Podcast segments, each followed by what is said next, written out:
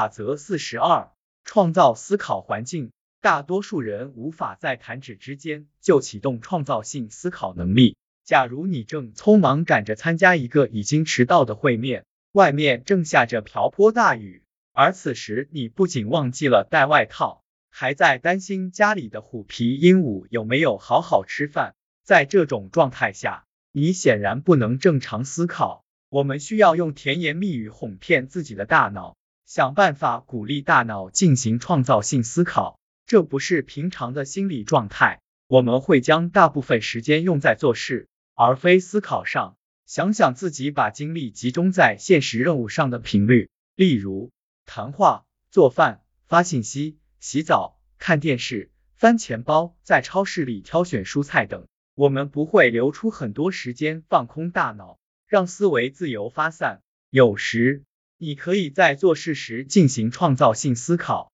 可如果不是有意为之，你的大脑很有可能会重新关注日常行为。例如，你可以在洗澡时空想，但你会发现自己此时想的是是否有必要买更多的沐浴露，因为手边的那瓶快用完了。因此，你要想办法帮助大脑进入创造性思考的状态，想办法款待自己的大脑。你不需要为此调整全部生活。但有必要为此特意留出时间。首先，你要保证自己处于放松状态。假如有人即将来访，或者五分钟后就要开会，或者尿急想上厕所，你是不可能自由思考的。你需要知道自己在什么地方，以什么方式才能进行最好的思考，想办法创造出合适的氛围。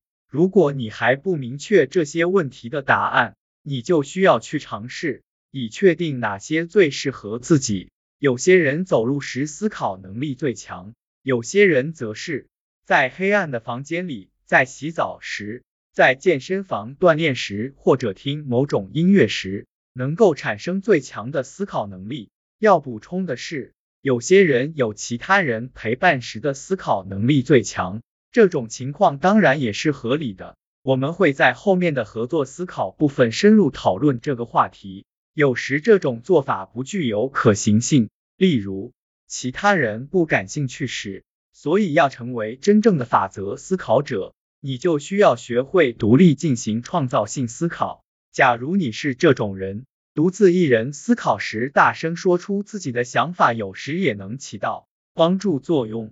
创造性思考能力越强。大脑就越能在非理想环境下配合你，即便面对重压，即便在忙碌状态或者饥肠辘辘的状态下，最优秀的创造性思考者也能想出天才的创意。就像我们在前面说过的，只要进行足够的练习，创造力就是一种大脑可以学会的习惯。但和学习其他知识一样，你需要从基础开始。